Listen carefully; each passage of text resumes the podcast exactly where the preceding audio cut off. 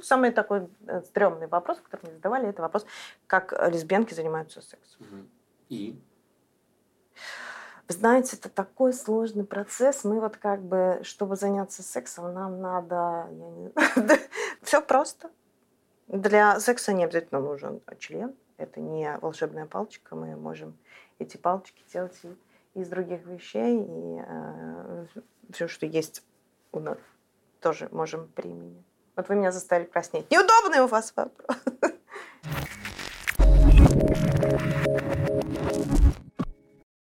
Всем привет! Это экспериментальный формат продолжения «Следуют люди. Неудобные вопросы». И сегодня мы разговариваем с ЛГБТК-персонами. Я поняла это в тот момент, когда я стала возбуждаться только на женщин. Пойдет? Когда это случилось? Ну, в лет 20, наверное, 17. Я поняла, что мужчины, я могу заниматься сексом с мужчинами, но э, это просто технически как-то. А, а женщины меня возбуждали. И я поняла, что, ну, я, конечно, технически все могу, а вот психологически лучше я буду женщиной. Я трансженщина, я лесбиянка. И мне очень смешно, когда меня, ну, в сети иногда, поскольку я трансженщина, да, то, конечно же, я же, я же вот, обожаю. ну, сейчас уже. Это даже смешно, когда меня так называют. Вот, потому что, как бы, ну, вот, как бы, да, вот именно я, да, именно трансженщина лесбиянка, я вот пидор. Каким местом, я не знаю, но но это прям, это очень классно. Это, это просто, на, на мой взгляд, это просто, это просто разрушает само понятие, чему я тоже, в общем, очень рада, так сказать, поспособствовать э, вот этой вот э, уменьшению обстоятельности этого слова. А вообще, ну, называли в начале перехода, ну, когда вот только-только начало перехода, соответственно, изменение внешности, вот есть период такой Пока выглядишь как-то вот, вот посередине, как, как вот, э, ну да, немножко как такой феминный, феминный мужчина, вот э, тогда, да, в транспорте было. Один раз было даже стрёмненько в метро, когда такой хорошо припуханный, значит, мужик э, пытался меня не пропустить. Я спрашиваю, вы выходите?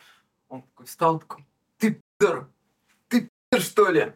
Вот, прям вот ему было очень важно, вместо того, чтобы ответить, выходит, не пропустить, как бы ему было, вот я не знаю, может, познакомиться, конечно, хотел, но я не стала выяснять, хочешь с мной познакомиться, я как-то вот, видите, не по мужикам.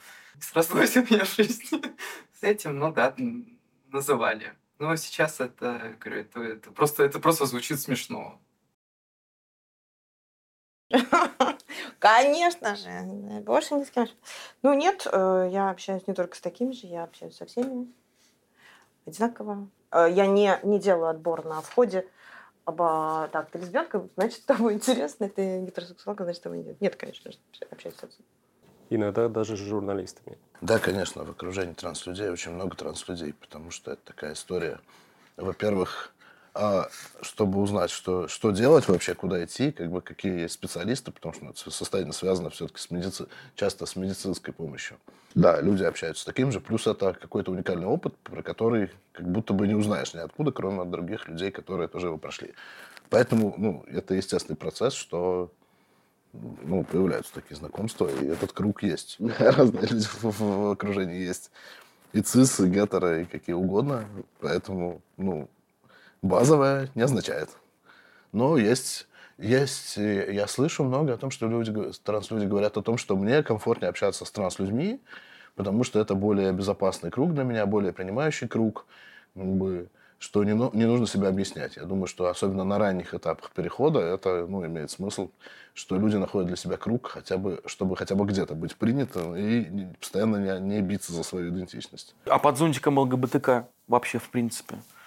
Насколько комфортно? А, мне? Или транслюдям вообще? Да. Ну, ну, как бы это же, ну, там есть такая история, что вот есть ЛГБТК-сообщество, но это же не так. Есть ЛГБТК-сообщества, это разные сообщества, и более того, даже транс-сообщество – это не одно сообщество, это тоже разное сообщество внутри вот этого зонтика. Поэтому, ну, как бы очень сильно зависит от опыта людей, очень сильно зависит от того, какой именно круг ЛГБТК, насколько, потому что, ну, внутри ЛГБ, условно, тоже есть трансфобия. Как бы, и, и где-то людям приходится биться за собственную идентичность даже под этим зонтиком. Ну, И, наверное, зависит от конкретных сообществ, еще те, которые сложились вокруг человека. Это же вопрос общей стигмы. Это не вопрос каких-то общих пристрастий. Это вопрос того, что в этих сортах разбираться типа не надо. Они все такие как бы... И, ну, обществу не надо, в смысле. Да, и угу. поэтому кладется все в одну корзину, в том числе люди с очень разным опытом, но просто объединенные тем, что прессуют всех. Именно по, по, по этим признакам. Ну, это все-таки нет. Ну, все-таки про Ген, ну, мне кажется, что все ЛГБТК это про гендерное меньшинство. Даже не про, не про сексуальное, а именно про гендерное, потому что гендер это все-таки нормирующая штука, которая предписывает определенное, в том числе сексуальное поведение. И все люди, которые не соответствуют ему, это гендерное меньшинство, так или иначе, даже если они не трансгендерные люди. Вы стыдитесь себя? Ну вот честно. Ну вот честно, не стыжусь. Конечно, было время, когда я очень стыдилась а, своей сексуальной ориентации и вообще. А, но это время прошло. Стыдилась? Да, да, конечно же. Я не понимала, я была по- против гей-прайдов, я там была такая странная. я была за Путина. Гомофобка. Гомофобка, да. И при этом я была в отношениях. И... А, а потом я уже начала заниматься активизмом, потом психология и все остальное. И, конечно же, теперь я точно не стыжусь. Даже горжусь тем, кто я есть. Примерно 15 лет назад я влюбился в парня, э, и это были настолько сильные чувства, что мне хотелось э, рассказать о них всем. И в том числе и родителям – Э, но я долго думал, как это сделать. У меня тогда еще не было инструментов для этого. Я не мог рассказать словами. Я написал буквами. Я написал письмо и отдал его родителям. Родители прочитали. Мама через какое-то время взяла паузу, через какое-то время приняла, а, а отец он не принял до сих пор. У нас с ним закрытый конфликт на эту тему. Я пытаюсь э, до него э, мягко донести информацию, когда это возможно, когда он готов слышать. Ты из какого города? Я из Санкт-Петербурга. В общем, я долгое время не э, совершала камин никому ничего не рассказывала, ни братьям. У меня два старших брата. А мы э, родились на Кавказе, и э, для меня было сложно как бы, да, камин совершить, потому что мы такие э, семья не то, что там традиционная, но э, очень... А где на Кавказе? Северная Осетия. Угу. После 20-10 лет я не жила с семьей, и поэтому, мне кажется, мне было легко э, в какой-то момент сделать этот камин потому что ни финансово, ни психологически я от родителей не зависела. И, но я также понимала, что камин все-таки надо совершить, потому что они меня звали в гости, и в какой-то момент я поняла, что ну, я не поеду одна, я поеду со своей девушкой. И вот мне пришлось а, сказать, что, ну, хорошо, я так, конечно, приеду, но я приеду не одна. Мне сказали, да, конечно же. Я сказала, приеду с девушкой. Мне сказали, а, а что? а, а, с мамой как-то это все было проще. Моя мама не делала вид, что она не понимает, что я говорю. Она никогда не лезла с вопросами, комментариями, критикой. Но брат, один из братьев моих, он, да, так, типа, а как же дети? А что такое? Я сказала, слушай, вы меня зовете в гости, вам нужны гости или нет? Нету детей, все, вот как бы я еду со своей девушкой. Но мой брат из тех, которые э, меняют свое мнение, как-то быстро перебываются в зависимости, наверное, от геополитической ситуации, потому что сначала вроде, когда приезжаете там, подруга, прошло пять лет, он мне начал писать, зачем ваши гей-прайды, прошло еще пять лет, он мне сказал, все нормально, давайте гей-прайды, и вот так у него меняется. Потом началась война, он, я против войны, я не знаю, что будет через э, пару лет, не скажет ли он, что надо победить и так далее. С частью семьи я не общаюсь, а, в том числе со своей матерью. У нас, в принципе, какие-то довольно тяжелые отношения были на протяжении всего там, моего детства. Ну, такие, мы сильно друг друга раздражали просто по, по такой этой нервной конституции. А, ну и сложно я был. И все камин которые первые я делал, будучи еще несовершеннолетним. Это какая-то очень уязвимая, зависимая позиция. Я был там финансово зами, там, зависим. Это была общая жилплощадь и прочее, прочее. Естественно, это все произошло очень плохо. А, то есть, когда были уже какие-то мои повторные камин мне приходилось там сбегать и из дома, потому что меня пытались не выпустить. Я вылезал из окна, убегал там к знакомым, друзьям, прятался по ним. Э, потом ну, приходилось возвращаться, меня пытались положить в психушку. Я в одну благополучно не попал, попал в другую, куда уже, собственно, люди из сообщества посоветовали обратиться для того, чтобы, ну, где есть понимающие врачи, но которые потом, э, которые потом не состоят в комиссии, а, через которую я буду проходить позже, потому что всякие тяжелые истории, истории с родителями иногда служат причиной откладывания перехода у людей э, для того, чтобы врачи после этих коммуникаций остыли. Э, поэтому, ну, как бы я пролежал в очень хорошем месте, вернулся оттуда со справкой, что как бы вот у меня предполагаемый диагноз такой-то, но нужно до обследования, э, отдал этой части семьи, с которой отношения были тяжелые, и, в принципе, на этом коммуникации прекрати, ну, прекратились.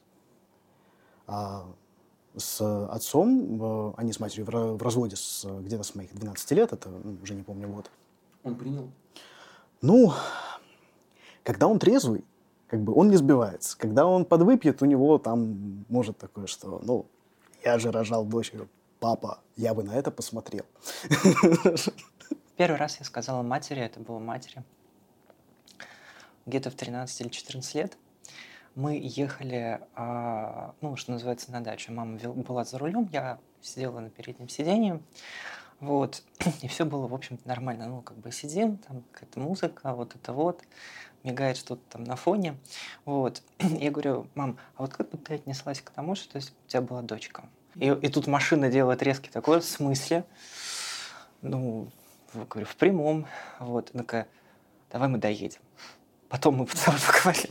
Нет, ну, после этого было много еще разных разговоров. Э, не все они были, очевидно, скажем так, однозначно принимающие. И, ну, сначала, да, но потом, наверное, особенно после того, как отца не стало, конкретно с матерью у нас сложился очень хороший контакт. Спасибо ей большое, что она поддержала меня в жизни. Она сделала для меня очень много, и то, чем она внутри себя боролась, тем более вовне, я считаю, это в таком смысле героизм. Я очень благодарна ей за это. Когда я жил в России и работал, сейчас я не работаю, я волонтер. А, я не говорил на работе, что я квир-персона потому что в России эм, это было небезопасно на моей работе. И я слышал гомофобные высказывания в коллективе.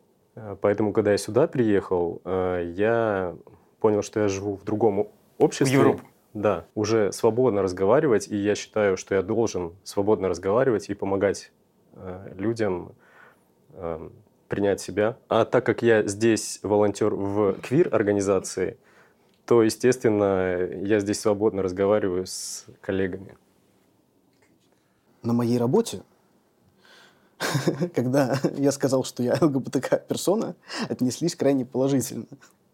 Но э, тут стоит понимать, как бы как э, транс-человек, начавший переход довольно рано, там, где-то вот в районе своего 18-летия, там, и социальный, и медицинский, э, я скрывал, я какое-то время скрывал свой транс-статус, ну, потому что это было стрёмно. И работал на всяких таких шабашках, где просто там деньги на руки, там день отработал, получил, или там неделю отработал, получил. То есть, и, и, потом перешел на фриланс, э, рисовал разные картинки на, на фрилансе.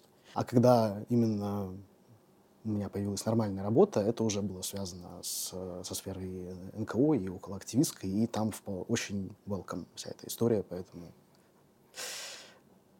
ок. Я такого со своими детьми не заметила. Как раз вопрос очень по адресу. У меня есть дети. А, и с ними все в порядке. Прекрасные, замечательные дети. А, все с ними хорошо. Мы в, в контакте и с моей бывшей супругой тоже в хороших отношениях. Ну, просто разошлись уже, отношений нет. А так мы родители наших детей, и сказать, что как-то мой переход на них повлиял, если родитель любит ребенка, то мне кажется, что это самое главное. Сын уже достаточно взрослый, и ну, у него там, уже отношения были с девушками. Отличный, замечательный пацан. То есть полностью приняли? А, ну, для них, а, я когда начинала переход, э, дочке был год, так что для нее это просто вот, э, как это ее контекст жизни. А сыну было 9, э, и тоже, ну... У детей нету тех стереотипов, которые есть у взрослых. Детям легче намного принять, и проблема бывает как раз-таки, если родители как-то пугаются, скрывают или ну, для меня вот, например, было очень важно не передать детям какое-то ну, какое такое ощущение, что это страшно, ужасно, извращение, неправильно. А, ну, что так бывает, да, это бывает не, не, не часто, но случается в жизни, и как любые вещи, которые случаются, ну, они детьми принимаются просто и включаются в их структуру жизни. Выходишь на улицу. Да, да, да, выхожу на улицу, и все люди это, кажется, идет транс. Во-первых, как бы я в своей как, повседневной жизни, ну, на каждом шагу, да, говорю о том, что, вы знаете, вот, давайте как поработаю ГБТ-инструктором надо. Я хочу вот сейчас вам рассказать и сделать из вас гея. Вы очень, вы очень нравитесь, давайте вы будете геем. Вот. Нет, это так не работает, люди не шарахаются, я, в общем, не рассказываю особо не... Ну, как бы, нет, если нет оснований, я не буду. Сейчас у меня, как у многих нас людей, есть возможность э, жить э, а, да, спокойно и, в общем, своим внешним видом, своей экспрессией, своим статусом не привлекать внимание на уровне того, что, посмотрите, я ходячий манифест. Нет, я не ходячий манифест, я человек, как и другие, любые другие транслюди, и своим фактом своего существования не, не всегда хотим этим и э, никогда не пропагандируем. Мы просто существуем. Такой вопрос обычно задают люди, которые, ну, как-то не очень представляют, э, ну, у которых не было этих ощущений переживания, это раз, а, которые не знают в себе, что такое гендерная дисфория, а, но у меня как бы к этому вопросу другой вопрос. А что, что плохого в переходе? Ну, то есть здесь написано смена пола, я не очень люблю это выражение, есть транспереход, но, собственно, что плохого в переходе? Почему это надо лечить у, как тут написано, лечить у психиатра, а, собственно, не сделать переход для того, чтобы соответствовать э, своей идентичности. Собственно, в чем, в чем проблема? Это мое тело, мое тело, мое дело вообще-то. А, и я как бы имею на это полное право. В конце концов, ну, люди очень много делают со своими телами кто-то качается, худеет, э, там, делают какую-то пластику и все такое прочее. Почему-то именно транслюдям нельзя. Ну, на самом деле, тут еще такой момент, ну, хорошо, психиатры не помогают. Э, вот, вот пока, пока что как бы ни у кого из психиатров за много-много лет вся история 20 века – это попытки э, конверсионной или репаративной терапии. Вот практически вся история 20 века была очень много посвящена этому вопросу. Ну, насильственные и так далее. И как-то вот ни у кого не получилось. Ну, точнее как, конечно, получалось, потому что э, пока человека там психиатра как-то мучают, рассказывают, потому что извращенец, ну, плюс э, были всякие электрошоковые терапии, там всякие рвотные, что показывать, ну, это в том числе и про ориентацию, и про трансгендерность, то, конечно, в какой-то момент человек сдается и говорит, спасибо, доктор, вы мне очень помогли, я прям все, вот теперь, теперь я, я поняла, что я настоящий мужик, и, значит, э, выхожу за дверь и говорю, так, все, больше, больше я к вам не приду. На этом большое спасибо, больше, как бы, давайте я буду держаться подальше от санитаров. Есть такая штука, как дисморфофобия. Это действительно про непринятие своего тела. Это то, что лечится у психиатра. И э, оно лечится. И если человек с дисморфофобией действительно идет по пути коррекции своего тела каким-то образом, облегчение это, как правило, не приносит, потому что хочется больше и больше. А трансгендерность, наоборот, у психиатра не лечится. Это доказано, примерно сто лет исследований есть про это, про то, что помогает переход. А всякая там конверсионная терапия не помогает, а делает хуже ну, трансгендерные люди делают переход, все проходит, становится лучше. Я уже обычный, поэтому я не пробовал стать обычным. Люди говорят, что это не лечится. Я не врач. Вот. Ты попробуй. Да, обязательно. Тебя обижает, когда люди спрашивают или говорят такие вещи? А, когда люди... Не тебе, а может быть, а вообще кому-то или в целом? Просто надо лечить тебя. Э, Меня не обижает. э, Я вижу в этом недостаток информации. То есть людям нужно объяснять, э, что, что такое болезнь, а что такое не болезнь. Вот. И что такое быть обычным.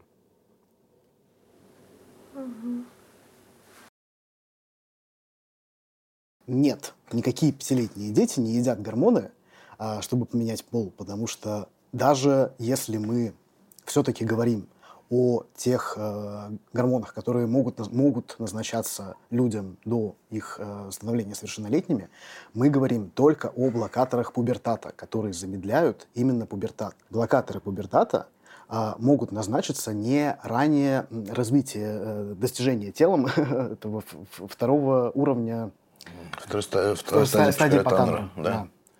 А, то есть это когда уже какие-то...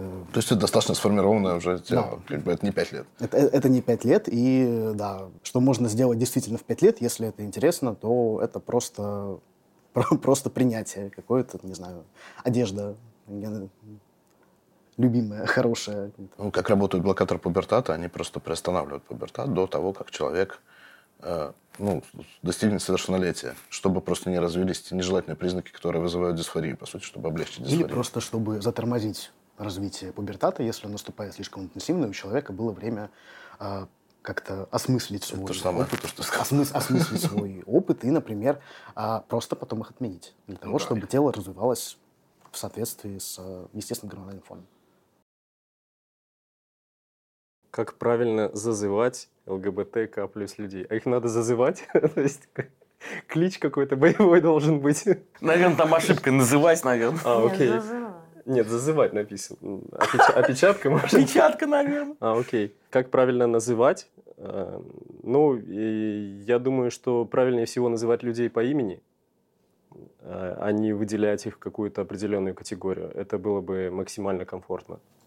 Э, Если мы эту ситуацию проецируем на Россию, и можем ли мы открыто э, приглашать квир-людей куда-то, если это имеется в виду, ну, я думаю, что в первую очередь в людях нужно видеть людей все равно, даже в России. То есть э, не, не обязательно... Если я хочу попить пиво, я позову друзей. Я не буду искать ЛГБТК плюс персон, я буду искать друзей. Если среди них будут квиры, то это здорово, но у меня есть много друзей э, не квиров. Это тоже нормально. И со всеми можно пить пиво. И в России я это делал, пил пиво. И э, можно пить пиво в Германии, в Европе. Не обязательно для этого ограничивать категорию людей. Ну, нет, немногие. Если в- говорить в процентном соотношении, то э, меньше процента где-то получается. А часть этих сожалений, они э, неудачные операции, некачественные, с тяжелыми последствиями для здоровья. Трансфобное окружение, когда человек сделал переход, как бы сделал то, что хотел, но попал в такой ад из-за того, что это трансгендерный человек, об этом известно, там отказалась семья, невозможно устроиться на работу, и какая-то травля происходит, что человек жалеет о том, что сделал переход, но тут как проблема не в переходе, как будто бы. Ну и плюс есть небинарная история, когда э, люди сделали переход, ну, как немного раньше, когда не было известно о небинарности, и был как будто вот этот вот один бинарный сценарий, как бы если было же надо сделать как можно мы, и такое, чем больше мы, тем лучше мы, и наоборот. А потом люди, ну, вот пошли по этому сценарию и зашли дальше, чем хотелось бы, потому что потом они осознали, что у них какая-то небинарная идентичность, и хочется немножко сдать назад, как будто бы для того, чтобы иметь пространство для этой идентичности. Ой, э, какой, э, какой интересный вопрос. А, это, это... Вот я вот сижу и думаю, блин, ну как-то, видимо, я, я, я вот что-то не попадаю, у меня нет ВИЧ, поэтому я, видимо, не тру, не настоящая, не- недостаточно ЛГБТК плюс э, эти остальные буквы алфавита. В общем-то, конечно же, нет. Э, Люди, люди очень разные, и опять же, ну, по-разному бывает. Э, У всех ли, не знаю, людей на планете есть позвоночная грыжа? Ну, как бы вот это примерно, звучит примерно так же, честно говоря. А, ну, в том плане, что, конечно, вирус инфицировать человека неприятное заболевание, действительно случается. Проблема с э, эпидемией ВИЧ есть. Да, среди да, э, гей-сообщества, среди э, транс, транс-женщин, в особенности, которые там, секс-работе, просто среди секс-работ, секс-работниц э, цисгендерных, да, количество ВИЧ больше, чем в среднем по популяции, ну, потому что, логично, более рискованное поведение. Собственно, вот у нас в организации есть направление ВИЧ-профилактики, и как-то вначале мы типа надо вот все, кто там приходит на группы, группу поддержки далее, всех протестировать. И, в общем, очень долго находить вот ту подгруппу, в которой действительно это не, не, не то, что нам надо выискать, да, но мы ожидали, что процент будет больше. И как бы оказалось, да, внутри, опять же, транс-сообщества не, оно не все какое-то абсолютно одинаковое. Есть определенные там, сегментированные группы, есть люди, которые как раз-таки из, из дисфории э, у них есть как раз-таки сложности с сексуальными контактами, соответственно, меньше передачи ВИЧ а, возможны. А у кого-то наоборот, или наоборот, бывает просто из-за того, что сложности с партнерами, они как бы часто, часто меняются, риски больше. Поэтому, э, конечно, не у всех, э, конечно, ну, это просто случается. И проблема еще в том, что как раз-таки люди вокруг, просто люди, которые друг с другом встречаются, общаются, не знают э, про свой ВИЧ-статус, и, соответственно, и, соответственно, могут передавать ВИЧ дальше. Проблема только людей только. Спасибо большое. Очень интересно, очень здорово. Да, все? Да. Да. Ну, видите, вопросы были разной степени. Хотелось бы пожестче, конечно. Ну, какие достали.